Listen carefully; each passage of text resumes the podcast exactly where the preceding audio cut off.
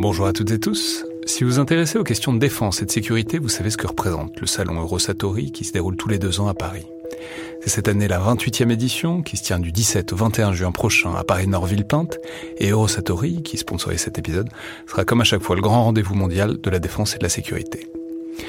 Je veux juste dire, c'est un événement que je trouve très étonnant, assez fascinant. J'y suis allé pour la première fois il y a deux ans pour l'édition 2022. Et euh, vraiment, si vous vous demandez ce qui se fait dans le monde militaire et en matière de sécurité, c'est là qu'on peut voir les dernières tendances, depuis les plus grandes geekeries et les innovations du moment, jusqu'aux grands équipements du futur pour les armées et les forces de sécurité en France et dans le monde.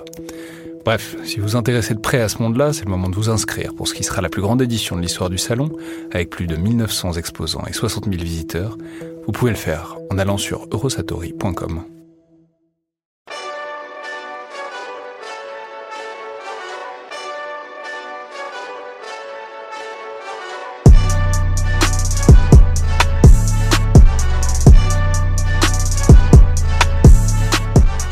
Bonjour à toutes et tous et bienvenue dans le Collimateur, le podcast de l'Institut de recherche stratégique de l'école militaire, l'IRSEM, consacré aux questions de défense et aux conflits armés. Je suis Alexandre Jublin et aujourd'hui j'ai le plaisir de recevoir euh, l'ingénieur en chef Marco, donc bonjour. Bonjour Alexandre Jublin, merci de me recevoir. Donc pour ce nouvel épisode dans le viseur, de souvenirs euh, d'opérations, en tout cas de vie, d'épisodes de vie militaire qui permettent de parler un peu à la fois des actions euh, des, militaires et aussi des différents services auxquels ils appartiennent, des différentes actions qui sont celles des armées. Et euh, en l'occurrence aujourd'hui, vous, vous êtes représentant d'un service qu'on n'a pas encore eu le plaisir de recevoir dans, dans le viseur. C'est donc le service des infrastructures de la défense, où vous êtes donc ingénieur en chef. Je précise que ça correspond à peu près au, au grade de colonel, enfin, ça correspond même tout à fait au grade de colonel. Lieutenant-colonel pour ce qui me concerne. Très bien. Et euh, c'est donc pour raconter un, un, souvenir. Alors, en l'occurrence, donc déjà peut-être commençons par préciser nous qu'est-ce que font les infrastructures, qu'est-ce que fait le service d'infrastructure de la défense? On se doute bien qu'il se charge des infrastructures de la défense, mais comme ça c'est un peu abstrait. Il y, a, il y a, plein de types d'infrastructures différentes. Qu'est-ce que vous gérez euh, concrètement comme type d'équipement? Alors, le service d'infrastructure de la défense est, est un service euh, interarmé qui dépend du secrétariat général pour l'administration et qui est en charge de l'ensemble des infrastructures, à savoir les bâtiments, les infrastructures horizontales, verticales, de l'ensemble des armées, directions et services. Donc ça va, ça peut aller très bien d'un bâtiment d'hébergement euh, jusqu'à une infrastructure complètement technique d'accueil du griffon. Ça peut être également des quais, de quoi? Du griffon. Ah, du griffon, du. Oui, tout à fait. D'accord. Voilà, ça peut être également des quais, euh, ça peut être des, des, plateformes aéroportuaires, donc vraiment toutes sortes d'infrastructures au sens le plus large du terme, au profit du, du ministère des Armées. Ouais, donc c'est vous qui vous occupez, qui, construisez et qui entretenez les bases quoi, militaires, les emprises. Tout à fait, tout à fait. Et ça se fait à la fois euh, en, en métropole, mais également outre-mer et à l'étranger, partout où, où, les armées sont, sont installées, et euh, donc en opération extérieure. Alors je crois qu'aujourd'hui c'est justement une histoire d'opération extérieure que vous êtes venu euh, nous raconter, et c'est une histoire récente qui se passe donc euh, ben, au sein de l'opération Barkhane, et en même temps pas tout à fait au sein de l'opération Barkhane. Alors dites-nous peut-être euh, quand ça se passe et disons, ce qui vous a amené en tant que représentant du service des infrastructures de la défense à vous faire projeter en bande silos aérienne.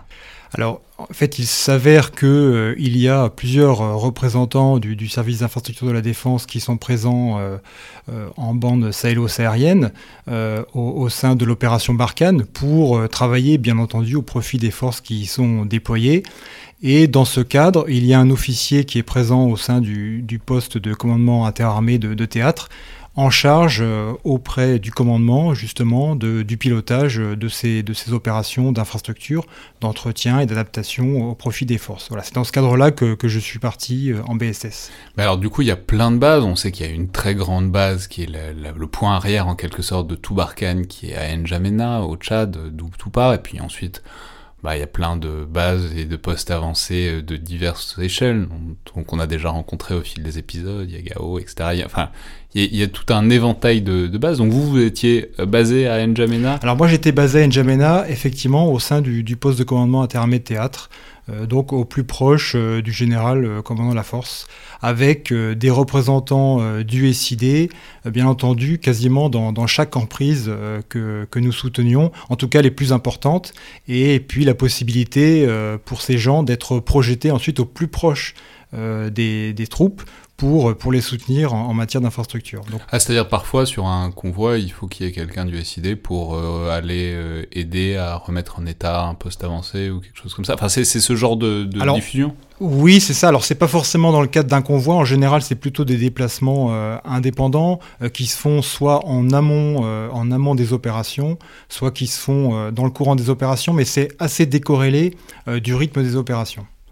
D'accord. Alors, quel est ce souvenir euh, précisément que vous voulez nous raconter? C'est-à-dire, parce que dans ce que vous nous racontez, on mesure bien que, bah, surtout en plus une opération qui est là depuis euh, 5-7 ans comme Barkhane et, avant Serval, on mesure bien que ça doit être beaucoup de maintenance et beaucoup de d'entretenir, vérifier que ça tombe pas, que ça tombe pas, euh, disons en ruine, euh, enfin, mais sans, aller jusque là, mais parce qu'on sait que le désert et le, le la bande sahélo-saharienne, pardon, est un milieu très abrasif, très dur pour les équipements et pour les hommes aussi évidemment.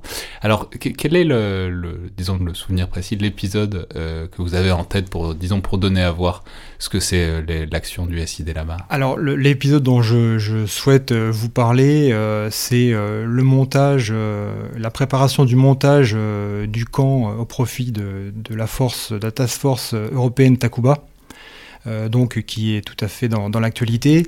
Alors oh, c'est l'occasion de rappeler, parce qu'on n'en parle pas si souvent que ça, Takuba, alors rappelons que c'est l'idée que bah, la France peut pas porter toute seule le, disons, le poids militaire quoi, d'assurer de, la permanence dans cette région-là, et que donc divers euh, pays européens sont alliés pour faire une task force, donc un groupe joint euh, de divers corps expéditionnaires pour prendre un peu le relais, même si ça prendra pas évidemment le relais. Mais donc on c'est une relative nouveauté, hein, c'est et puis ça continue à monter en puissance. Donc on mesure bien que à nouvelle task force, nouvelle force en tout cas, il fallait une nouvelle base dans une certaine mesure. Exactement. Donc euh, c'est une voyez, il y a plusieurs implantations pour la, task force Takuba. Euh, la plus importante, elle se situe à, à Menaka, euh, au Mali. Et donc, euh, l'idée pour nous, c'était de, monter une force qui réponde aux besoins de ces forces alliées en termes d'hébergement, en termes d'installation technique, parce que, bien entendu, il y a des, des, véhicules, il y a des aéronefs. Donc, il faut organiser tout ça. alors, nous ne sommes pas partis de rien. Euh, puisque euh, à Menaka euh, étaient déjà installés des éléments de Barkhane, également des éléments de la MINUSMA. Donc, en fait, cette force Takuba s'est installée dans cette emprise, ce qui est souvent le cas parce que l'idée, c'est pas partir de, rien, on part d'une structure déjà existante. En termes de sécurité, c'est beaucoup plus simple pour, pour installer notre, notre base. Et, donc, voilà, cette opération a, a, fort impact politique. Euh, nous a énormément mobilisés puisqu'il a fallu euh, préparer et, organiser la construction de, ces installations en un temps euh, très très court. Mais alors juste pour donner à voir, parce que bon, je, moi je suis jamais allé au Mali au sein de Barkhane, je sais pas si c'est pas prévu quoi. c'est quoi ce genre de bâtiment? Enfin je veux dire c'est tout bête, hein, mais c'est des préfabriqués, c'est du béton, c'est de la pierre. C'est, enfin, je veux dire, c'est quel genre de bâtiment et qu'est-ce qu'il faut y faire pour les mettre à niveau, en l'occurrence, pour ce que vous vouliez faire? Voilà. Alors, en fait, on avait deux options euh, au départ. C'est soit faire de la construction en dur, donc typiquement c'est ce que vous disiez, hein, du, béton, des bâtiments en béton. Ce qui a été retenu pour une question de, rapidité, euh, c'est d'installer des préfabriqués. Donc ça signifie qu'il y a une très forte logistique en amont, de manière à pouvoir approvisionner tout ce matériel en provenance de France. Donc l'idée c'est ça, c'est principalement ce sont des, préfabriqués qui sont, installés. Euh, pour permettre d'héberger euh, les gens au quotidien, euh, leur permettre de, travailler, euh, d'avoir des, ordinateurs, des locaux techniques pour la maintenance de, leur, de leurs engins, de leur matériel. Voilà, c'est, finalement faire un, espèce de village de bungalow pour simplifier, ça, ça revient à ça. Mais alors c'est, quoi comme échelle de temps? Enfin, c'est-à-dire, si ça avait été du béton, bah, on mesure bien que ça prend du temps de couler du béton, enfin d'assembler du béton, etc. là, les préfabriqués, alors déjà, vous allez peut-être nous dire quelle taille a ou doit avoir la base, mais on parle de quoi? C'est des, semaines, des mois, euh, une année pleine Alors, ce sont des, des mois, euh, bien entendu, parce que finalement, on a travaillé un peu en mode itératif sur cette opération, dans le sens où le besoin s'est défini progressivement. Euh, en fonction finalement de, l'adhésion des différents contingents européens à cette force. donc au, au début, c'était quelques, quelques personnes, et puis petit à petit, l'effectif est, est, monté. Ça, donc vous aviez les préfabriqués du début qui étaient déjà là, Et à chaque fois, vous rajoutez des préfabriqués à chaque fois qu'il y a un pays européen qui se déclare Alors, c'est un petit peu ça, mais c'est un peu plus compliqué que ça parce qu'effectivement, à partir du moment où vous avez commencé à, monter, non pas vos préfabriqués, mais tous les réseaux pour alimenter ces préfabriqués en eau, en énergie, euh, en courant faible, c'est-à-dire en, en, fibre euh, informatique, euh, c'est extrêmement difficile ensuite de revenir parce que vous avez creusé des tranchées, vous avez, vous, avez installé des, des voies de circulation.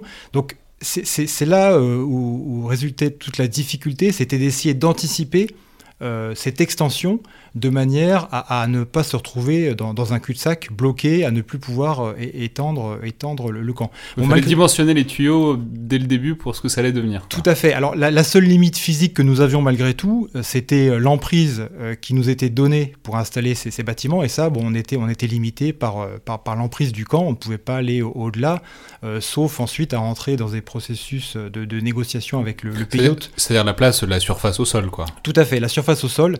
C'est-à-dire après, il va falloir les, empiler les préfabriqués, faire des... Alors après, ça, ça, entraîne d'autres difficultés, notamment de sécurité, puisque euh, l'idée, plus vous empilez, plus vous donnez euh, prise euh, au, vu et, au feu de l'ennemi. Donc c'est extrêmement compliqué. Ah, c'est ça. Il y, a un souci de faire des bâtiments le plus au ras du sol possible pour, parce que ça, c'est un gage de sécurité. Tout à fait, tout à fait. Ça peut être une des raisons. C'est pas la seule, mais ça peut être une des raisons, en effet. Et euh, alors, on prend la décision de, de, faire des préfabriqués, il faut les commander, les acheminer, les... Alors déjà, comment dire qui, prend cette décision déjà euh, de ce qu'on de ce qu'on va faire? Parce que c'est tout bête, hein, mais je, pense au, Mali et je pense aux préfabriqués. Je me dis qu'il doit faire très très chaud dans, dans des préfabriqués euh, instantanément. Donc, qui prend par exemple la décision bah, du niveau de confort qui est possible, mais des matériaux qu'on va utiliser et du coup du niveau de confort qui sera possible, quoi? Alors, c'est un processus qui est relativement long puisque il y a une expression de besoin qui est faite par le par le commandement, euh, typiquement euh, l'utilisateur qui, qui nous dit bah moi j'aurais de X bâtiments d'hébergement, X de bâtiments pour faire un poste de commandement, X bâtiments pour faire de la maintenance. Et ensuite, le service d'infrastructure de la défense, lui, va faire une, proposition technique qui répond le plus proche possible aux besoins qui est exprimé. Et donc l'idée, effectivement, les bungalows, il fait chaud, mais on, prévoit euh, de la climatisation, tout ce qu'il faut, parce que c'est pareil, pour les ordinateurs, il faut prévoir des niveaux d'hygrométrie euh, qui sont assez finement calculés. Donc tout ça, tout ça c'est prévu, organisé euh, à, l'origine. Et l'avantage du, bungalow, c'est que ça se monte relativement vite, et puis c'est modulaire, c'est-à-dire que euh, malgré tout, même si on a quand même des contraintes, ce que je vous disais tout à l'heure, de réseau, on peut euh, modifier euh, ces, bungalows, les, cloisonner ou les décloisonner, rajouter des éléments, les supprimer. Donc c'est une relative souplesse. Mais c'est pas un mur en béton où à chaque fois il faut faire venir une grue pour, pour bouger quoi que ce soit. Tout à fait. Alors vous parlez de grue, notamment ça, ça c'est un élément assez, assez sensible puisque bon, ces bungalows, il faut les, les livrer par convoi il faut les, les, descendre des camions, il faut les positionner, donc ça nécessite euh, une logistique extrêmement importante euh, justement pour les, pour, les positionner en amont et également en, en, aval pour installer tout ce dispositif. Mais alors, euh, la question qui me c'est qui fait ça? Est-ce que c'est que des représentants du SID Est-ce que c'est les militaires de la base qui sont à mes contributions Est-ce que vous employez le cas échéant de la main-d'œuvre locale, ce qui pourrait avoir des avantages et des inconvénients. Qui, qui fait concrètement ce genre de truc sur une base militaire? Alors, euh, typiquement, euh, plusieurs intervenants euh, interviennent sur le, sur le chantier. le, service d'infrastructure de la défense, lui, il a une mission de, maîtrise d'ouvrage, enfin de maîtrise d'ouvrage délégué et puis de maîtrise d'œuvre. Donc en fait, c'est lui qui conçoit et qui pilote les travaux. Ensuite, les travaux sont réalisés par deux types de main-d'œuvre, de la main-d'œuvre militaire. Donc typiquement, ce sont des sapeurs qui sont formés euh, à ces métiers euh, de, travaux publics, de bâtiments qui sont formés à monter ces, ces bungalows. Mais on peut également euh, recourir à de la main-d'œuvre locale pour certains types de travaux. Alors bien entendu, pour les travaux qui sont assez techniques, on recourt à de la main-d'œuvre militaire hein, qui, est, compétente, qui est formée pour ça.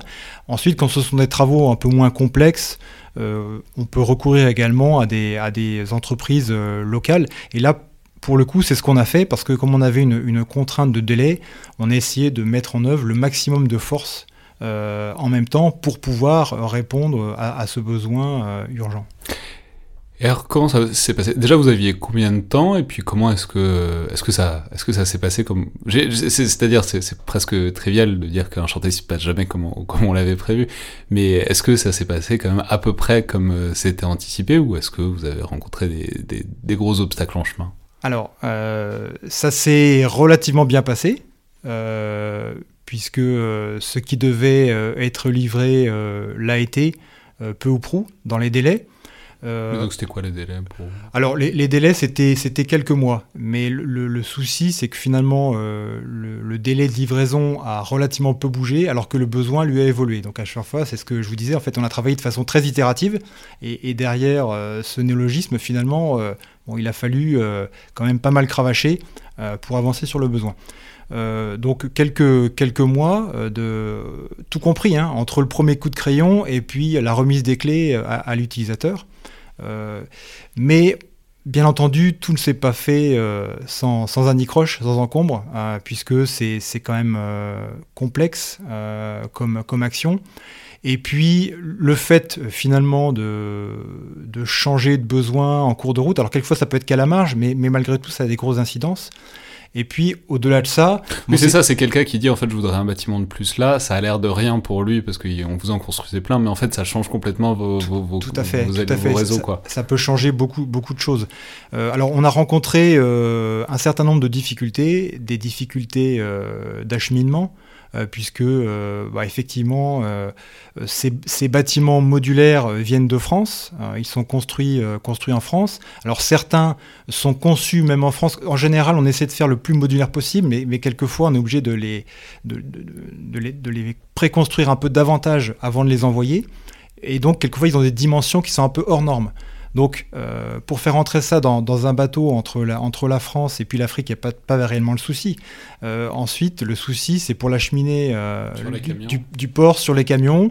Alors, ça peut être sur les camions, ça peut être en avion, mais bon, malgré tout, on a, on a eu des, contraintes d'acheminement assez, assez fortes. parce que bah, quelquefois il y a des modules qui, qui sont hors normes et donc malheureusement quand vous êtes pris un peu par le temps, il y a certaines choses que vous anticipez pas, pas toujours ou pas suffisamment. Et, donc, il faut trouver des solutions euh, mais bon, les, les, Français savent assez, assez bien faire. Mais donnez-nous des, des, des exemples de problèmes et de. C'est-à-dire, c'est quoi? C'est un jour, euh, on vous appelle parce qu'on s'aperçoit que le module, le bâtiment rentre pas sur le camion et il faut découper? Enfin, c'est Voilà, c'est typiquement ça. Ou alors, ou alors un jour, euh, on, se dit, eh ben, on va essayer de gagner un petit peu de temps en acheminement. On va, on va envoyer ça en avion parce qu'on a des capacités euh, d'aéronefs qui sont disponibles. Euh, donc on se dit bah super, on va, gagner quelques jours, quelques semaines. Et puis euh, au moment d'embarquer euh, le matériel, on se rend compte que bah, finalement ça ça rentre pas. Si ça rentre, mais compte tenu des, matériels de déchargement qu'on a sur le site, qui sont beaucoup plus rustiques que ceux qu'on a sur une grosse base, on aura d'énormes difficultés à les décharger. Donc on se dit bah non c'est pas faisable. Donc il faut revoir le plan. Et des, sujets comme ça, on en a eu quelques-uns. On a eu quelques-uns. Ou alors ça peut être également des, pannes d'engins parce que, euh, bah, comme vous le c'est un terrain qui est très abrasif. Et donc, euh, on a des engins qui sont soumis à, rude épreuve, euh, qui tombent en panne beaucoup plus vite qu'on ne le pensait. Euh, on a des difficultés d'acheminement des pièces détachées. Quelquefois, on a un engin qui est immobilisé parce qu'il nous manque un petit joint, un tout petit joint. Donc, ce sont des choses, des choses comme ça. Et il n'y a pas de monsieur bricolage dans la région Non, pas, pas, vraiment, pas vraiment. Alors, la chance qu'on a, c'est que on a des, des, mécanos qui sont un peu géotrouve-tout, qui trouvent très souvent des, des solutions. Oui, ce que j'allais dire, c'est un peu la réputation des, des mécaniciens et des personnels militaires, c'est d'être euh, capable de, de, de, réparer à peu près tout avec euh, trois joints, trois joints et surtout un gros rouleau de gaffeur, d'être capable de trouver des solutions à beaucoup de choses. Tout à fait. Alors la, seule problématique, c'est que on avait des, on avait des engins euh, du génie et puis on avait également des engins civils qui, qui, étaient loués. le, le, souci, c'est que les, les, engins, ces engins-là, ce sont des micro-parcs et donc, euh, globalement, euh, le joint qui s'adapte sur tel engin ne s'adapte pas sur un autre. Donc, euh, on est souvent soumis à, des difficultés de, ce type, toutes simples, qui, peuvent bloquer un, chantier. Et ça se passe bien quand, dans un cas comme ça, vous faites travailler de la main-d'œuvre locale? C'est-à-dire, on imagine bien que c'est aussi très bien pour eux, parce que ça fait de l'activité, etc mais on mesure qu'il peut y avoir peut-être euh, des tensions, il peut y avoir aussi, j'imagine, des problématiques de sécurité, puisqu'on parle de base militaire après tout, donc euh, enfin c'est pas anodin non plus de faire appel à des des intervenants extérieurs pour, pour faire des tâches sur une base qui est censée être sécurisée de bout en bout, quoi. Tout à fait. Alors, on, rencontre deux types de problématiques. la première, c'est les problématiques de compétences, parce que c'est vrai que quand vous êtes au, fond du Mali, c'est quelquefois difficile. Vous posez pas de la fibre tous les jours non, alors en général, euh, pour, pour, poser de la fibre, on fait appel à, des spécialistes. Euh, mais typiquement, même pour des travaux de grosses œuvres assez basiques, euh, bien souvent, on, recrutait des bergers et donc, euh, ce, sont, euh, ce sont les gens euh, de l'infra qui, formaient ces gens, qui leur montraient sur le terrain comment faire pour aligner des blocs de béton, enfin des choses, des choses toutes simples, mais, mais voilà, on partait, on partait de, de zéro. Donc ça, c'est la première, première problématique. La seconde, comme vous l'indiquez, ce sont des problématiques de sécurité, bien entendu, parce qu'à partir du moment où vous faites entrer euh, du personnel civil local euh, dans une emprise militaire, dans une zone euh, qui est quand même, du point de vue sécuritaire, assez dangereuse. bien entendu, il y a des enquêtes, voilà, il y a tout un tas de, procédures amont pour pouvoir faire rentrer ces, gens. Et puis, en fonction de la situation, quelquefois, ça peut entraîner des tensions, ça peut, ça peut tout d'un coup interdire l'avancement du chantier parce que euh, voilà, on, le, commandement reçoit une information euh, qui fait que bah, tout d'un coup on ne peut plus faire rentrer d'ouvriers civils maliens sur le chantier. Donc bon bah voilà, la sécurité prime et donc on, s'arrête, mais bon malgré tout pendant ce temps-là le, le, chantier, chantier n'avance pas. Donc ce sont ces deux problématiques là qu'il faut qu'il faut gérer, sachant que quand les délais sont contraints, bah, on essaie toujours voilà de négocier avec le commandement pour pouvoir faire travailler les gens dans les meilleures conditions, mais sans, sans pénaliser l'avancement du chantier. Et ça se passe. Euh, enfin.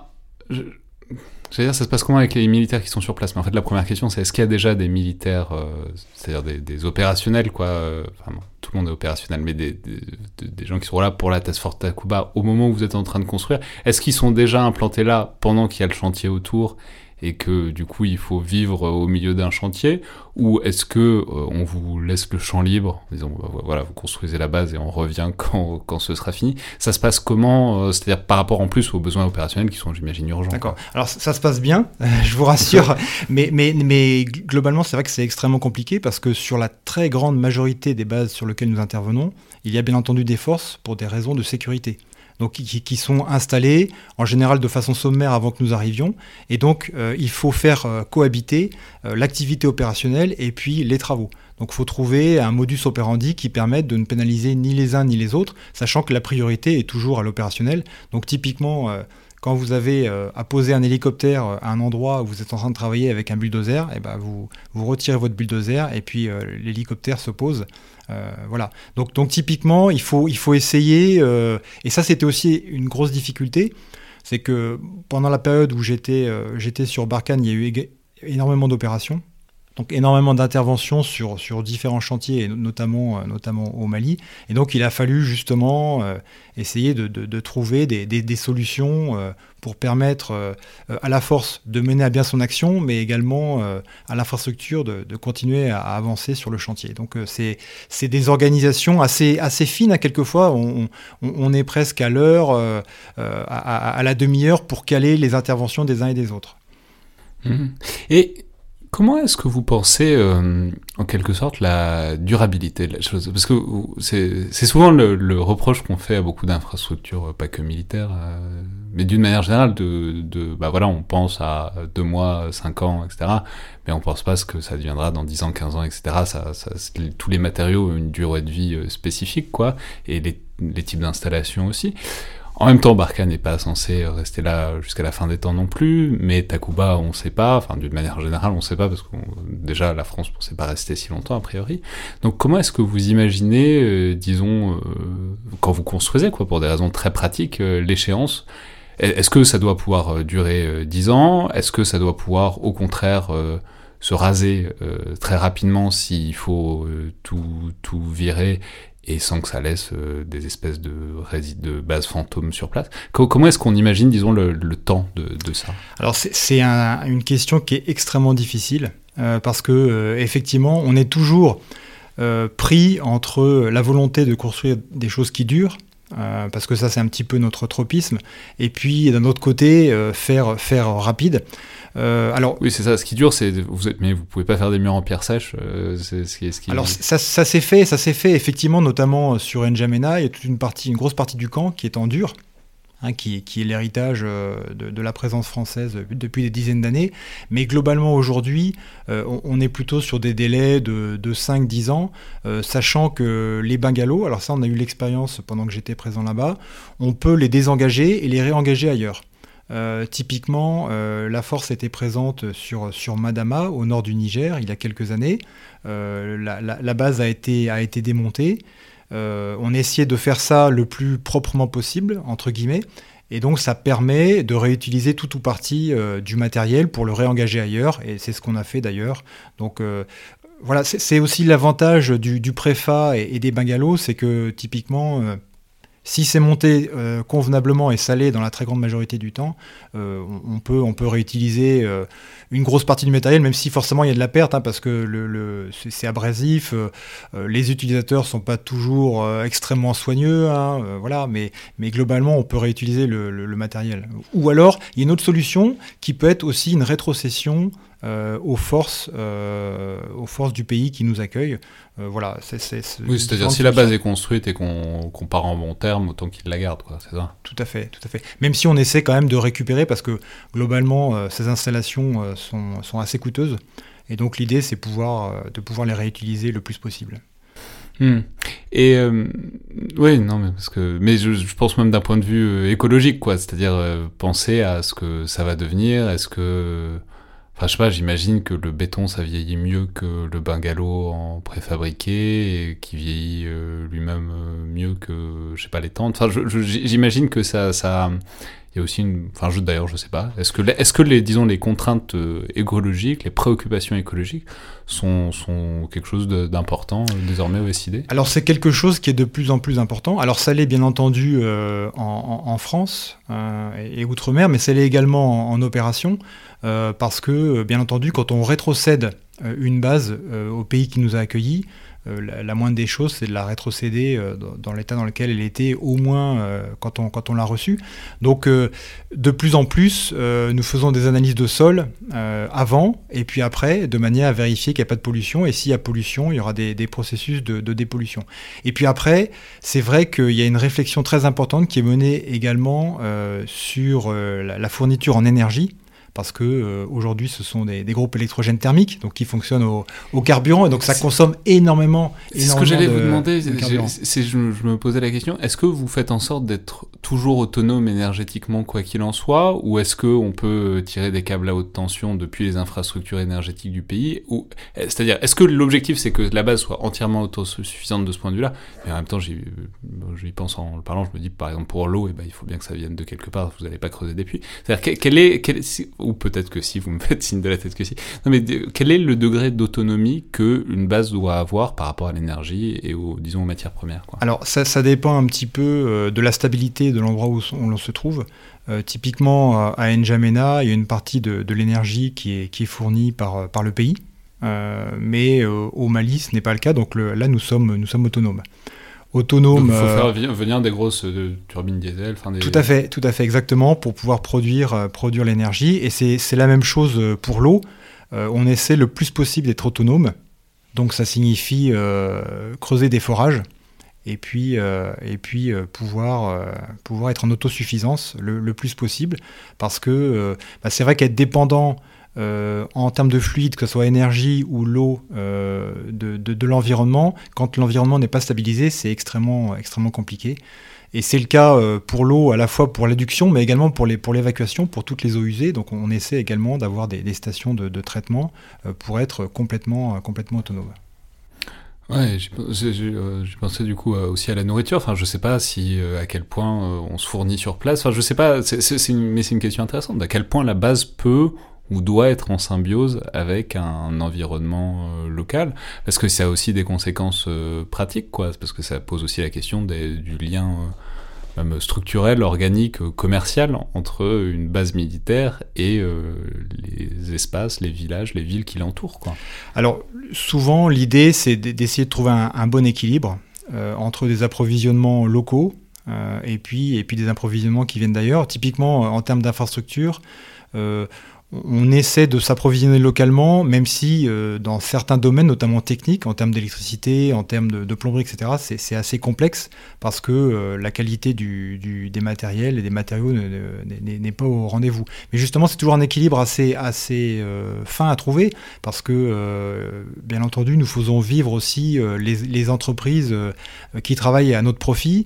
quand nous embauchons des, Maliens, effectivement, ça fait, ça fait vivre toute une population. Donc, il faut, toujours, trouver un bon équilibre entre la qualité des, produits, des, matériels, et puis la nécessité de, faire vivre l'environnement qui nous accueille.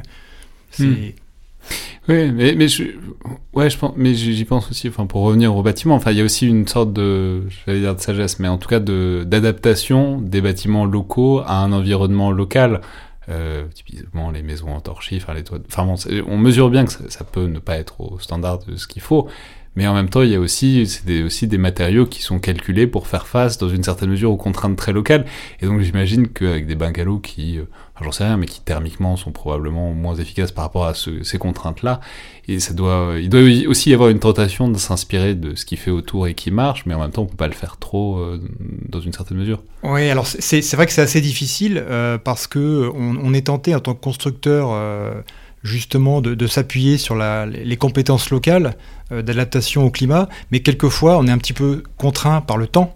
Euh, parce que typiquement, construire un bâtiment en pisé, c'est vrai que thermiquement, c'est beaucoup plus intéressant, mais, on n'a pas forcément le temps. Donc, euh, quelquefois, il est, plus simple, plus rapide de faire venir un, bungalow, même si ensuite il faut mettre la climatisation à fond dedans pour le, refroidir.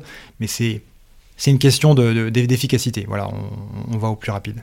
Bien sûr, j'imagine. Mais alors, juste pour terminer, euh, du coup, cette base, vous avez vécu dedans un peu Alors, pas, confortable pas, pas, du tout, parce que euh, moi, quand, quand, euh, quand j'ai quitté, j'ai quitté le, le, commandement de la, la partie infra, le chantier était encore en cours, on commençait à livrer une partie.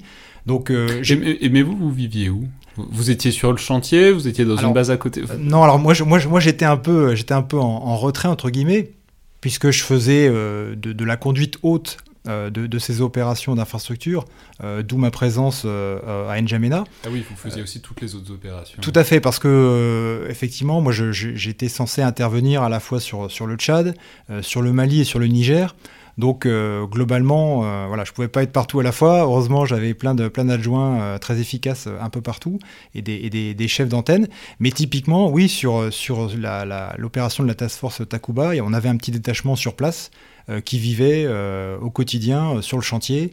Euh, voilà. Euh, et, Parce que ça doit être tentant quand même. Quand on construit un truc, on, enfin, ça doit être agréable d'y vivre un peu, de voir comment ça marche euh, de, manière très, tout à très, fait. très, matérielle. Quoi. Mais, mais ça, ça c'est vrai que c'est quelque chose qui est extrêmement satisfaisant en opération extérieure pour, pour les gens qui interviennent dans l'infrastructure. C'est que sur votre mandat, même si vous ne restez que 4 mois, euh, globalement, vous voyez l'évolution. Et vous donc, avez fait quelque chose. Euh, voilà, vous vous dites à la fin, ah bah, j'ai participé euh, à ça, je, peux, je peux en être fier. Donc, je peux prendre des photos de tout ce que j'ai fait. Et exact, exactement, oui, tout à fait. Non, c'est très très satisfaisant, surtout que on a des, des, jeunes ingénieurs militaires qui sont envoyés en, opération et pour eux c'est une expérience juste incroyable de se retrouver. moi je pense notamment au lieutenant qui était responsable du chantier de la task force Takuba. Enfin, il y a eu plusieurs lieutenants, hein, mais notamment moi j'en ai côtoyé un assez longtemps. Euh, bon, pour lui, c'est l'opération de sa vie, je pense, parce que euh, voilà, il était en autonomie complète. Euh, il avait une mission passionnante, qui était très très enrichissante, donc il en gardera des souvenirs pour la vie, c'est sûr. Très bien. Merci beaucoup, ingénieur en chef Marco. Merci Alexandre Jublin.